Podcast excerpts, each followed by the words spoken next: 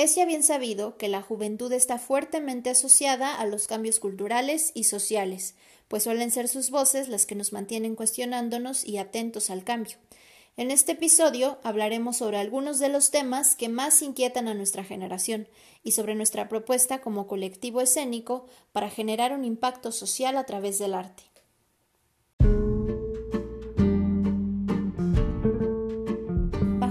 Premisa de lo personal como político, nos juntamos para entender y dialogar los temas que surgen a partir de nuestro quehacer artístico, sobre lo que nos inspira a crear y a creer. Este programa forma parte de las actividades de las jornadas sobre género y feminismo de la Secretaría de Cultura del Estado de Hidalgo. Este es Revolver Podcast. Acompáñanos. Hola a todos, bienvenidas, bienvenidos, bienvenides a Revolver Podcast. Yo soy Erendira. Yo soy Aileen. Y estamos muy contentas de poder compartir con ustedes el cuarto episodio de nuestro podcast, que es además muy especial porque es el último que va a formar parte de las jornadas sobre género y feminismo de la Secretaría de Cultura del Estado de Hidalgo y está titulado Voces en nuestra generación. Así que hoy queremos compartir con ustedes algunos temas que acontecen y resuenan con mucha fuerza en la actualidad, pero queremos hacerlo no solamente desde nuestra postura como mujeres feministas, sino sobre todo desde nuestra experiencia como mujeres creadoras, como artistas y que forman parte de un colectivo que, como bien dice nuestra introducción, pretende abordar lo personal con una postura política.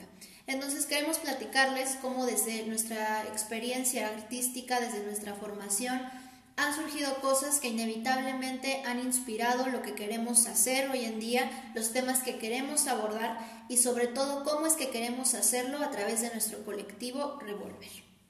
Nosotras como creadoras eh, sí estamos influenciadas por nuestro contexto, pero también eh, por nuestra formación. Nosotras como teatreras, creadoras, actriz y directora, fuimos formadas eh, bajo la vieja escuela del teatro, una escuela que no necesariamente está preocupada por el individuo, sino por el quehacer teatral mismo, donde el individuo, donde la persona, donde ese acúmulo de emociones solamente sirve para la escena, donde lo que le sucede, lo que le atraviesa, solamente es importante si puede vertirse en la escena. ¿no? Muchas veces escuchamos, tanto en clases como en ponencias, en debates con nuestros maestros y compañeros, que nuestra vida no era lo suficientemente relevante para llevarla a la escena, ¿no? Que lo que, no, que lo que le pasaba a nuestros cuerpos era algo que no tenía mucha importancia. Entonces, esta es una de las grandes contradicciones que encontramos, o al menos yo encuentro en nuestra formación. Nosotras como artistas tenemos que tener la suficiente sensibilidad para poder transmitir todo lo que queramos transmitir, pero somos formados para ser máquinas, ¿no? Máquinas que están dispuestas para la escena. Entonces, esta es una de las razones por las que hacemos el teatro que hacemos, porque buscamos darle representación a esas voces que han sido silenciadas. Desde cualquier hombre o mujer común y corriente, que no estamos acostumbrados a ver cuando vamos al teatro, ¿no? Cuando vamos al teatro vemos héroes, heroínas, grandes personajes, que sí tienen historias universales, que sí lo, lo humano es completamente comprensible y podemos generar una conexión muy grande, pero sigue siendo algo elevadísimo. Entonces creo que esa es una de las más grandes razones por las que nosotras buscamos hacer algo, un teatro que acerque, ¿no? No que aleje. Porque cuántas veces escuchamos a, a lo largo de nuestra carrera, ¿no? Gente que no va al teatro porque es complicado, aburrido, aburrido dura mucho. O entre nosotros la frase de teatro para teatreros, ¿no? Que está bien, ¿no? Corresponde a ciertas necesidades creativas, pero no a las nuestras. Y justo gracias a observar ese teatro para teatreros, analizarlo, estudiarlo, nos dimos cuenta que era todo lo contrario que queríamos hacer. Queremos hacer teatro para nuestras madres, nuestras abuelas, nuestras vecinas, gente que puede identificarse con lo que está viendo y que se ve ahí representado. Sí, claro, pues para mí fue como una de las cosas que más me ayudaron a decidir al final inclinarme hacia la dirección Tú sabes que yo cuando entré yo estaba así de yo vengo aquí para ser una gran actriz. Actriz, Y y todo muy bien, ¿no? O sea, me gusta, me encanta actuar, es algo que tengo muchas ganas de poder volver a hacer pronto, pero en ese momento de mi formación y además como con la conciencia de que pues me estaba profesionalizando en eso, que era realmente algo que yo quería hacer para vivir y desde esta conciencia en la que era algo que quería hacer no solo para que me alimentara a mí, ¿no? Para que yo me sintiera bien siendo actriz y, y estando en escena, no, sino que también, pues a final de cuentas sabía que lo que estaba haciendo podía tener un impacto en los demás, ¿no?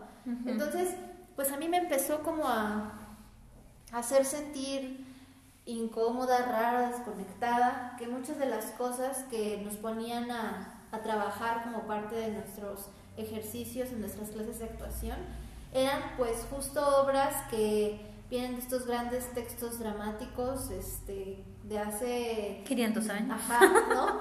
Entonces, que obvio son grandes piezas para empezar de la literatura en muchos casos y que tienen una construcción súper eh, profunda sobre ciertos aspectos de la humanidad según pues cada obra, pero yo realmente decía, ¿no? O sea, esto pues no, como que no me acaba de pasar, como que no me acabo de conectar, por ejemplo, en caso de, de Hedda Gabler, con que no es tan vieja. que deja tú lo vieja, aparte está hasta traducida, o sea, ni siquiera las palabras se acaban conectando con mi contexto, ¿no? Con, con, algo que fuera común a mí. Entonces, pues era bien raro, ¿no? O sea, yo sé que, yo pensaba, ¿no? Digo, a final de cuentas sé que son ejercicios y que son cosas que para yo formarme como actriz y dentro de esto que estoy haciendo, pues tengo que recorrer, que tengo que conocer y así, ¿no? Pero después seguía viendo que, que muchas personas este, a lo largo de sus carreras y egresados seguían haciendo este tipo de cosas en donde era más como por, oh, vengan a ver cómo monté mi Hamlet. mi Romeo y Julieta. ¿no? Pero en realidad pues había como muy poco interés de hacia dónde estaba dirigido, de quién iba a escuchar eso que se estaba haciendo. Y pensé que si me iba a dirección, pues tendría la oportunidad de explorar un poco más lo que yo quería hacer, tanto discursiva como estéticamente, ¿no? Y, y en ese momento cuando yo lo decidí, tú sabes que no tenía como en realidad mucha certeza de a dónde me iba a llevar ese camino, de ajá, yo quería descubrir qué, pero no sabía qué era lo que iba a descubrir. Exacto. ¿No?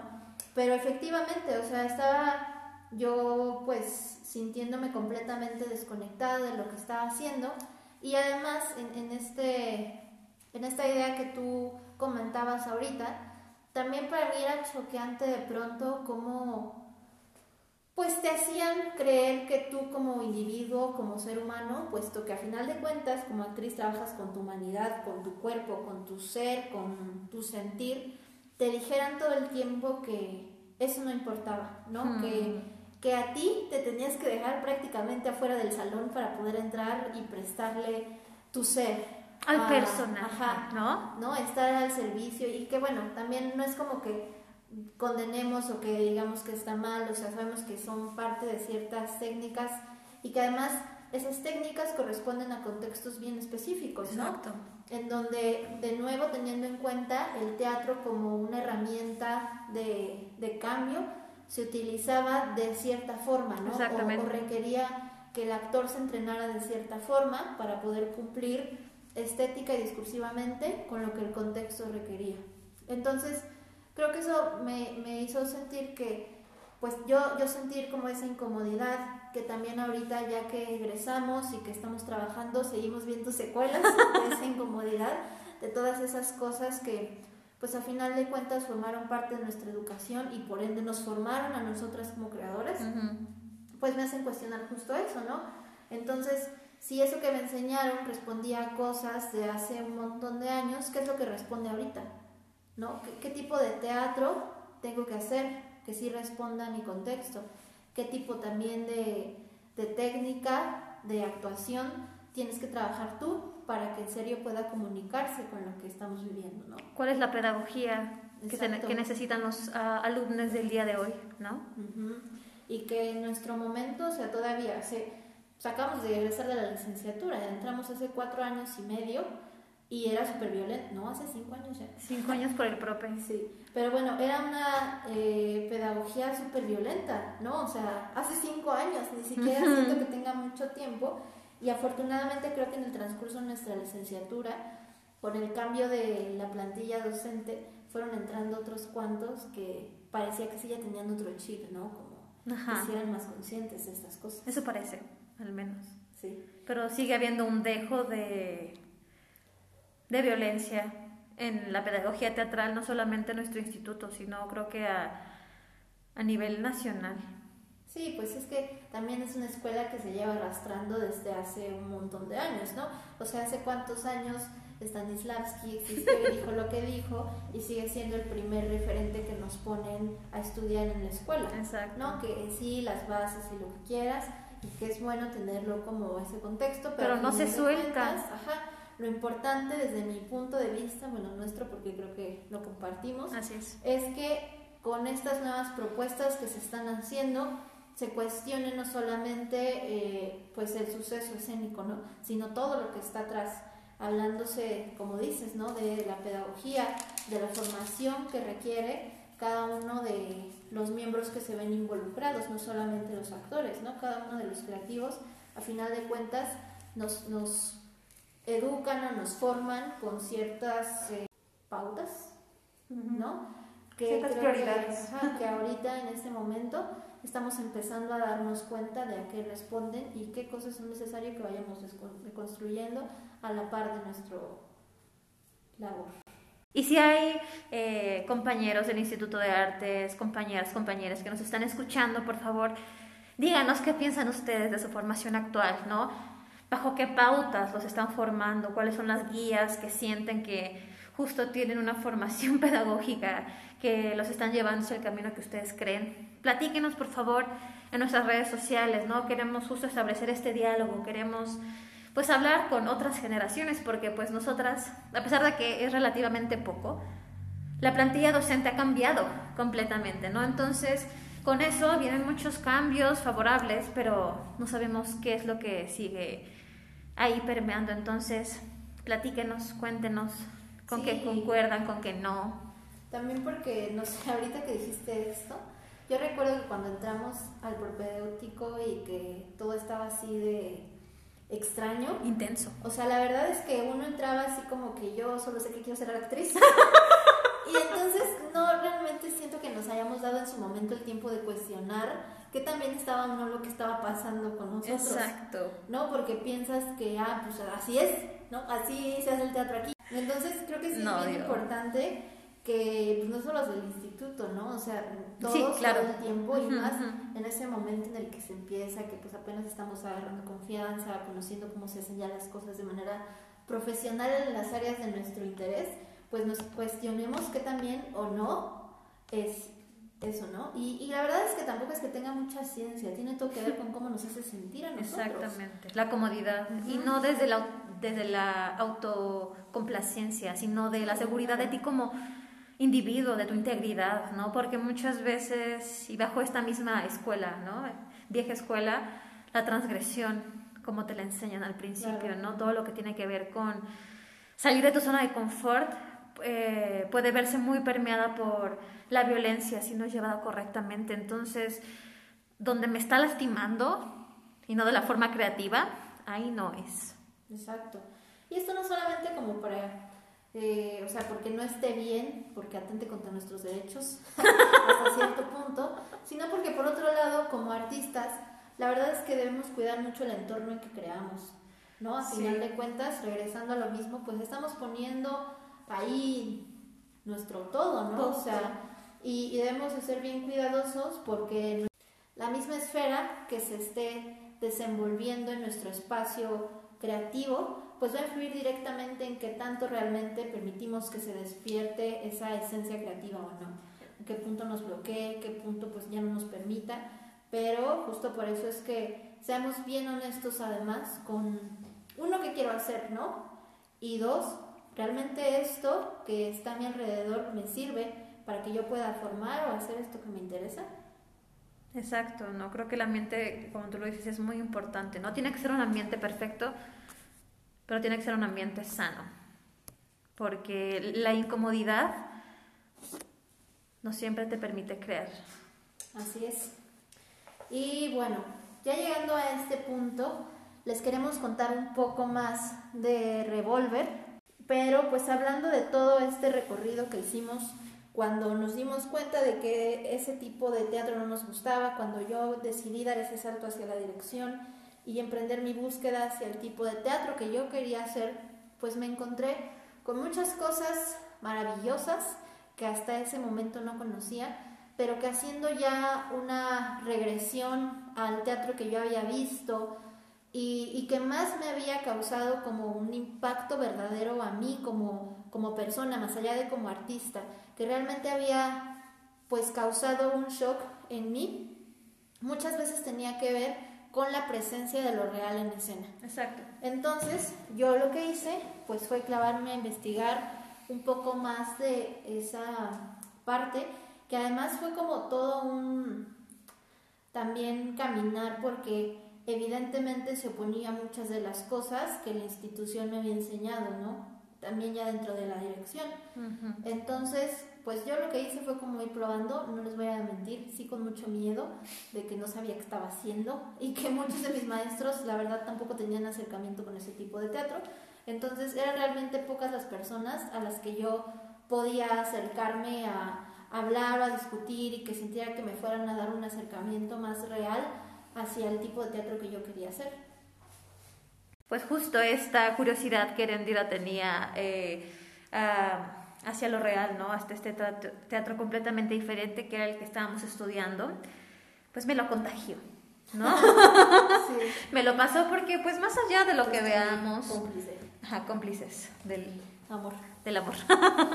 eh, más allá, ¿no? De lo que estábamos estudiando, pues obviamente es nuestro deber como, como estudiantes, no solamente de teatro, sino de todo, cuestionar, ¿no? Justamente lo que nos están enseñando y lo que nos estaban enseñando ya no cumplía con nuestras necesidades creativas, porque a pesar de que seguíamos en formación y estábamos muy conscientes que nos faltaba todo un camino por recorrer, ya teníamos unas necesidades eh, muy específicas de discurso, de creación, de estética.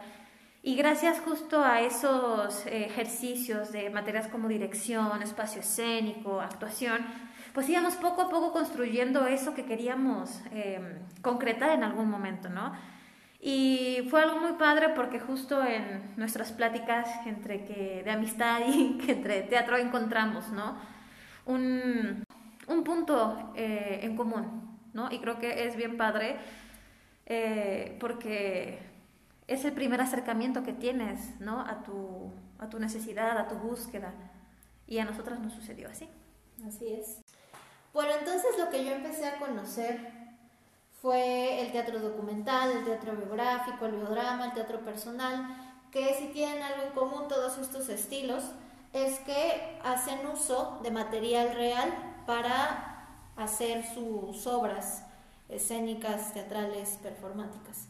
Entonces empecé a investigar un poco más sobre esto y me di cuenta de que también ahí estaba presente algo que yo había sentido como actriz y es que a final de cuentas todas estas obras que nos habían puesto a trabajar durante nuestros primeros años de formación representaban solamente ciertas cosas, representaban generalmente cierto tipo de personajes, como ya decíamos, elevados, que ajá, poseían como rasgos muy humanos y así, pero a final de cuentas era solamente una parte y lo que sucede es que entonces, al estar seleccionando a solamente una parte de la gente que se representa, obviamente deja fuera muchas otras. Deja fuera además, por si no se lo van imaginando, justo a todo lo subalterno. O sea, mujeres, niños, pobres, no blancos, ¿no? Personas a las que desde el inicio de los tiempos, como ya hemos también platicado desde el inicio de estos podcasts, pues son generalmente las, los grupos marginados y que no se pueden considerar parte dentro de estos otros grupos privilegiados, que generalmente a los que se colocaban en la cima de la representación. Entonces, todo lo que proponen hacer estas prácticas de lo real es justamente darle una vuelta a este sistema hegemónico que ha elegido representar solo a unos cuantos y entonces empezar a indagar en las otras narrativas que se esconden en lo real. Y aquí el punto más importante para nosotras es que no solamente es exhibir lo real por lo real, ¿no? O sea, por ejemplo, que creo que es muy como de estos últimos años, el uso de los reality shows, por ejemplo, ¿no? que se vuelven súper populares porque además con todo este tema de las redes sociales y etcétera, nos han enseñado a, a invadir la intimidad del otro a, niveles increíbles y a que eso está bien, ¿no? Entonces, más allá de que las prácticas de lo real también abusen o tomen partes de la intimidad de otra persona, lo que realmente es importante y que a mí más me interesa es que a partir de poner la realidad de estas otras eh, personas o grupos que no son comúnmente representados, se nos permite observar otro tipo de narrativas. ¿no? Nosotros hemos hecho parte de nuestra vida, de nuestro ser, de lo que nos construye como personas, muchas de las cosas que hemos visto ya representadas. Es decir, nos han construido a través del arte y la cultura una narrativa del amor, una narrativa de la familia, una narrativa de lo femenino, etc.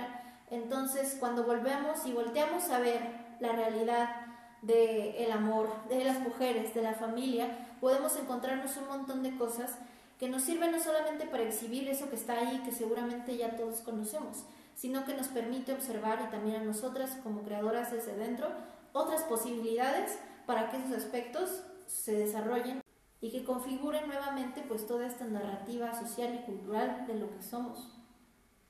Exacto, a esto nos referimos cada que decimos que queremos construir nuevas narrativas, ¿no?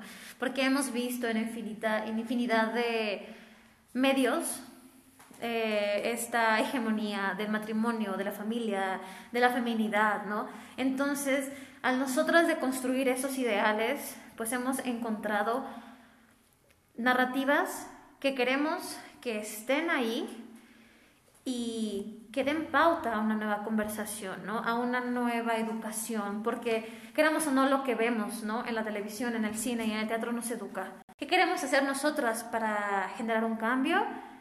Desde nuestra trinchera, modificar la narrativa, modificar el personaje principal, modificar la historia, ¿no? Para que de esa manera darle eh, espacio a todos esos momentos, a todas esas personas y a todos esos contextos que no son visibilizados. Así es.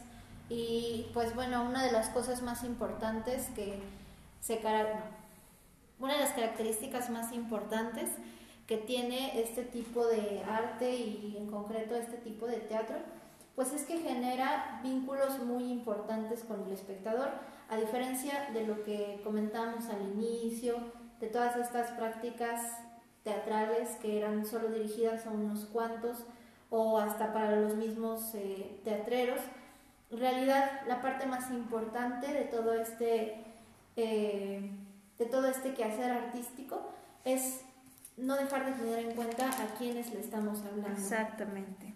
Hay acá dos esferas que son importantes. Una es la del arte relacional, que se caracteriza por ya no hacer tanto énfasis, tanto hincapié en el producto o obra en sí, sino en cómo eso que yo estoy poniendo escénicamente va a permitir que los otros, los espectadores, los de afuera, se relacionen con esto y se relacionen entre ellos.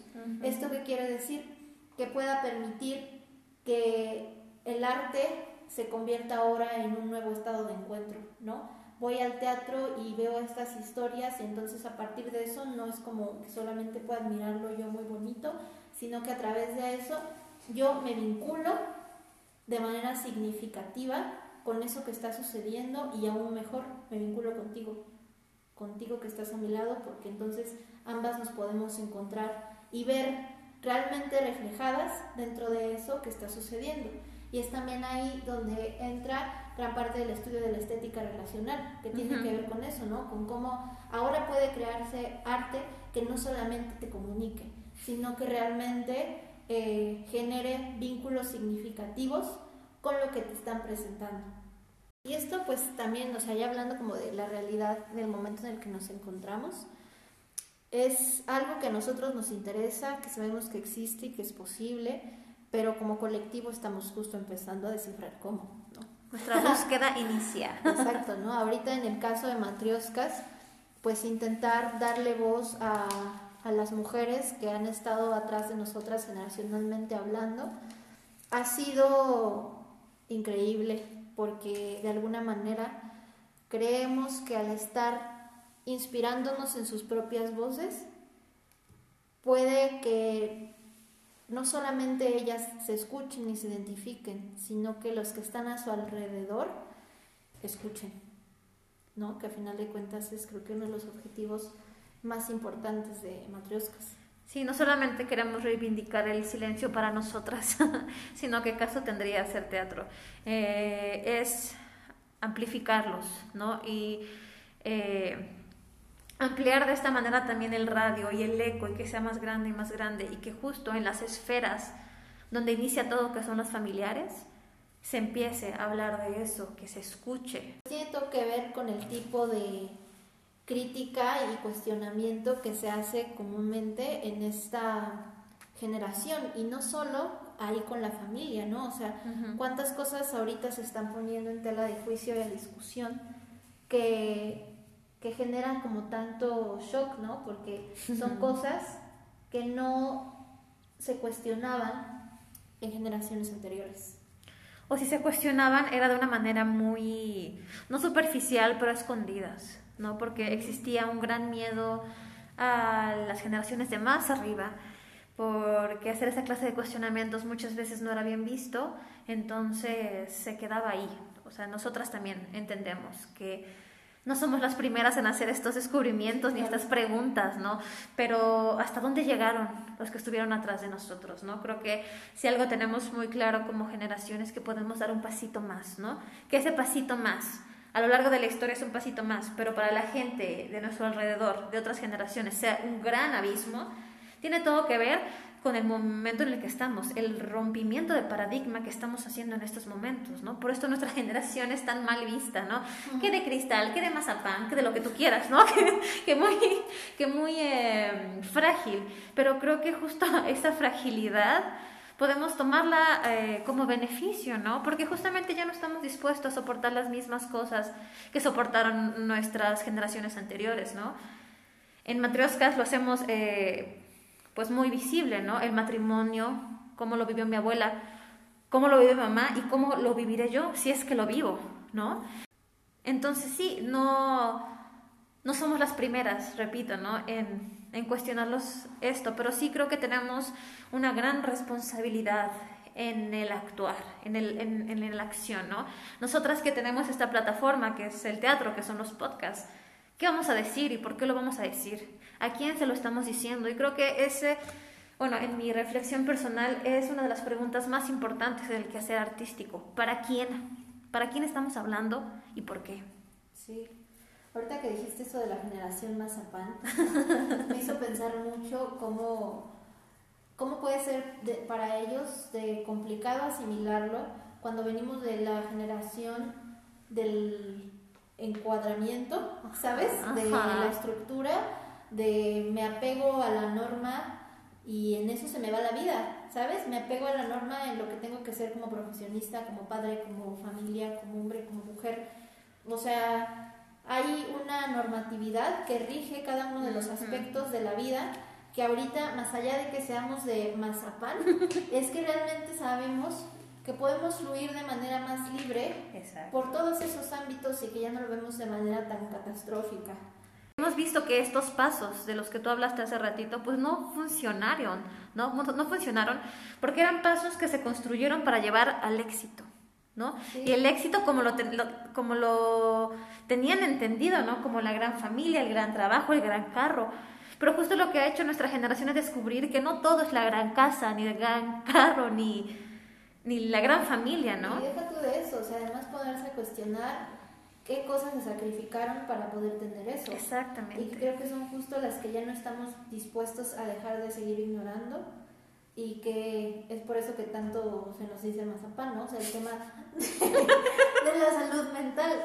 ¿no? Asocian el que ahora le estemos dando el peso y la importancia que se merecen a nuestra salud mental, al igual que la física, como debilidad, ¿no? Porque entonces antes estaban este, educados bajo soy fuerte y me aguanto y, y, ya está, ¿no? Y cuando se presentaban todo este tipo de enfermedades, porque también, como bien dices, no es como que ahorita empezó a pasar, ¿no? O sea, son cosas que desde siempre han existido, desde siempre ha habido personas que son de la comunidad LGBT, solamente que no se civilizaba. Desde siempre ha habido personas con esquizofrenia, solo que antes era el loquito de la casa, se quedaba escondido y nadie sabía porque era algo malo, ¿no? O sea, ¿qué van a decir de que, que tengas esto, no?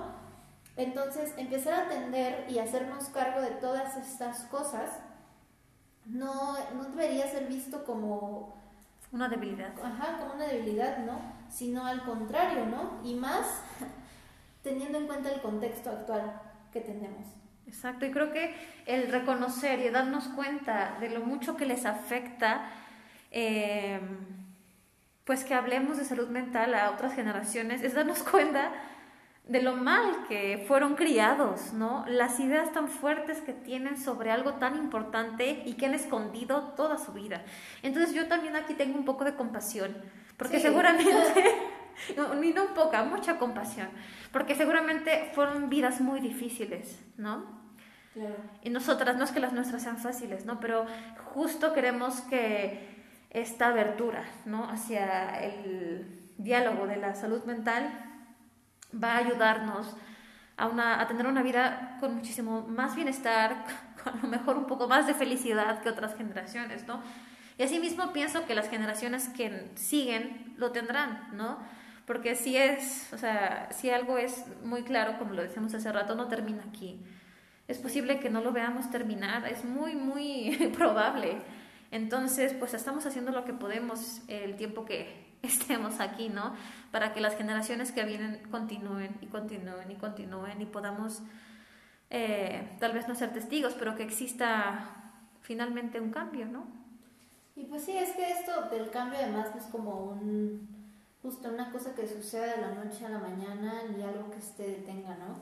Es algo que platicábamos, o sea, ponte a pensar de cómo en algún momento nuestros hijos, nietos, eh, nos van a decir cosas que a nosotras nos van a choquear, que no sé, ¿qué me estás diciendo? Anticuados. Y acá, o sea, ¿dónde quedó nuestras identidades fluidas y nuestros géneros nominarios? O sea, eso también está muy cañón porque hay que aceptar eso, ¿no? Todo lo que estamos buscando ahorita es el reflejo de cosas que también nuestros padres y abuelos se cuestionaron y que ahorita nosotros empezamos a debatir que no vamos a acabar de resolver, pero que la bolita no se va a acabar aquí que se va a cuestionar todavía más y quién sabe, como dices, hasta dónde llegue, ¿no? A lo mejor todo este cambio que, que estamos empezando a generar, toda esta crisis, todo este cuestionamiento, se desemboca en cosas que a nosotras, a nosotras millennials, a lo mejor ya en nuestros 60 años no nos hace sentir nada felices. Exacto. ¿Qué está pasando con la juventud de nuestros días?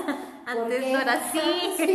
antes no éramos así. No, y de hecho ya nos pasa, ¿sabes qué es lo peor? Que luego los vemos justo en la escuela.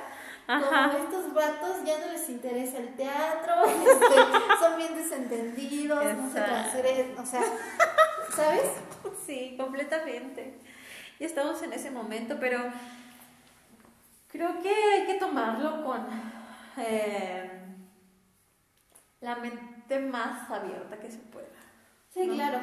Sí, creo que ya empezamos a ver justo el cambio generacional de los que están abajo de nosotros, ¿no? Eh, y sí, es un poco eh, choqueante, porque pues no por nada es un cambio generacional, pero creemos en ellos profundamente, a pesar de que no los entendamos. sí. sí, y algo que creo que además es una cosa que tenemos a nuestro favor, es que a pesar de que vivimos en una sociedad y en un momento súper individualista mm. y que las redes sociales hacen que todavía eso se magnifique más. Por otro lado, nos permite y convivir de manera más o menos armónica con la idea de que no estamos solos. Exactamente. ¿no? De que también así es más fácil y creo que por eso es que se han derribado tantas barreras, tantos mitos alrededor de muchos de los temas que hemos tocado es que podemos reconocer que tengo ansiedad, pero tú también. entonces nos ayudamos. Y entonces, ajá, nos ayudamos y aceptamos también que eso es parte de nuestra humanidad y que como es parte de nuestra humanidad tenemos que aprender a vivir y a lidiar con ello porque se puede, porque no es algo que tengamos que sufrir y padecer toda nuestra vida, ¿no? Entonces eso me parece también muy poderoso y, y muy valioso de lo que estamos o de lo que podemos hacer a través de estos medios, ¿no? de tener este podcast y que no solamente sea el suceso artístico, sino que además podemos compartir muchas de las cosas que nos cuestionamos y que en el mejor de los casos pues ustedes las escuchen y nos reboten también esos cuestionamientos, ¿no? Porque a final de cuentas tenemos nosotros una perspectiva, pero como decimos y hacemos esto es justo para que esa se amplíe, ¿no? Y que podamos conocer no solo nuestra realidad, que es única y privilegiada además, sino la de las que nos están escuchando. A mí todo esto que dices me recuerda mucho a la frase de Simone de Beauvoir, que dice, el feminismo es una forma de vivir individualmente y de luchar colectivamente. Yo lo relaciono al feminismo y lo relaciono en el teatro y lo relaciono en muchos aspectos de la vida, ¿no? Sí vivimos aquí solos, pero en grupo es mucho mejor.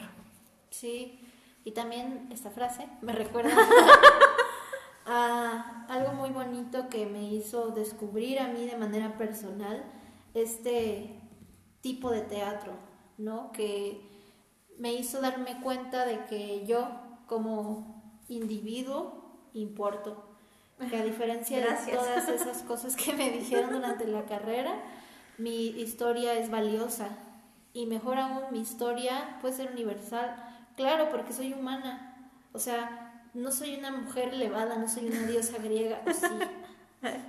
pero soy humana y ya por hecho de ser humana Sé que puedo conectar a través de mi historia y mi experiencia de vida con muchas otras personas, pero al mismo tiempo sé que el poder tomar mi historia personal o la de cualquiera y poder llevar la escena hace que esa experiencia individual se vuelva colectiva y que de la mano de la colectividad tenga toda la potencia que puede. Así es. Entonces, abogando por lo colectivo, pues los invitamos a que sigan acompañándonos, a que no le pierdan la pista a Revolver, porque de verdad es un proyecto que sé que vamos a descubrir y a redescubrir no solo con esta obra, sino que es un camino que apenas empieza. Y estamos muy agradecidas por haber tenido la oportunidad, además de haberlo hecho en este programa, que es un programa de nuestro estado, que aprovecho el momento para agradecer pues a la Secretaría que abrió esta plataforma, que fue una convocatoria nueva que no habíamos visto suceder y que fue súper valiosa, ¿no? Por los otros proyectos que he tenido la oportunidad de más o menos conocer, que también apenas están por presentarse, pues el hecho de tener en cuenta que hay tantas visiones y tantas eh, cosas que se deben poner no solo escénicamente, sino a través de diferentes formas artísticas o de espacios culturales, pero que se empiece a dialogar y a discutir algo tan importante y necesario, no solo actual como el feminismo, me parece de verdad una maravilla y estoy muy contenta porque Revolver y el trabajo que estamos haciendo en colectivo haya tenido la oportunidad de ser parte de esta primera jornada sobre género y feminismo, que espero de verdad vengan muchas, porque estoy segura que en un año va a haber nuevos cuestionamientos, nuevas cosas que debatir y nuevas maneras de abordarlo. Y nuevas generaciones a las que hay que darle la oportunidad de hablar, de poner sobre la mesa sus cuestionamientos, sus Em, sus formas de pensar, sus inquietudes. Entonces, agradecemos infinitamente a la Secretaría de Cultura del Estado de Hidalgo y les pedimos que, que no termine aquí esta maravillosa encuentro, ¿no? esta maravillosa oferta. Y también los invitamos a que estén al pendiente de todos los demás trabajos de nuestros compañeros becados, que tienen propuestas muy interesantes. Toda la programación está en las redes sociales de la Secretaría de Cultura. Y muchas gracias. Y también, además de nuestros compañeros. Los invito a que estén muy atentos porque ahora sí, ya vamos a estrenar Matrioscas. Ya viene, ya viene. Después de todos estos meses, al fin ya tenemos una fecha con la que podemos compartir a ustedes, que ya en estos días vamos a estar publicando en la cuenta de Revolver. Y bueno, ese trabajo ha sido todo también un caminar y un descubrir para nosotras y seguramente lo seguirá haciendo. No crean que lo que vean ya va a ser todo, porque estoy segura que una vez que se presente y que lo vean las personas a las que está dirigidas, se va a generar un montón de de diálogo y de nuevas cosas que vamos ahora nosotras a aprender a partir de esto. La verdad es que estoy como nerviosa expectativa. Hace rato hablaba con mi abuelita que le, contaba, ¿no? Me decía, ay, hija, ¿por dónde lo van a pasar? ¿O qué? no sé qué. Y mi abuelo, sí, para que lo veamos. Y yo pensaba, ¿qué iba a decir mi abuelo? o sea, mi abuela se va a identificar. Ajá, pero ¿qué va a decir mi abuelo? ¿Qué va a decir mi papá? Que además como, o sea, es una obra que que está totalmente hecha con todo nuestro amor y agradecimiento y orgullo hacia nuestras mujeres, hacia las mujeres y madres mexicanas. Y no es como que minimicemos a la figura del padre o al hombre. No, pero ya se ha representada muchas veces. No, y además deja de eso, o sea, es evidente la figura y la posición en la que ha estado parada al lado de la maternidad y la familia. Completamente. Y y ahí sí sé que puede sentirse como una crítica ¿no? hacia, ellos. Pero bueno, ya me estoy adelantando. los Spoiler alert. yo los invito a que la vean y a que nos cuenten lo que les pasó, lo que no les pasó, especialmente si es a mujeres adultas. Sería muy bonito que tuvieran ese encuentro con este tipo de trabajo y que a partir de eso podamos seguir generando diálogo y discusión al respecto porque tiene, tiene mucho para dar todavía. Así que, pues nada, eso es todo por este episodio. Muy agradecidas con ustedes por escucharnos, por seguirnos, por haber llegado hasta aquí en el podcast y pues nada, nos vemos en el próximo. Nos vemos pronto. Adiós. Adiós.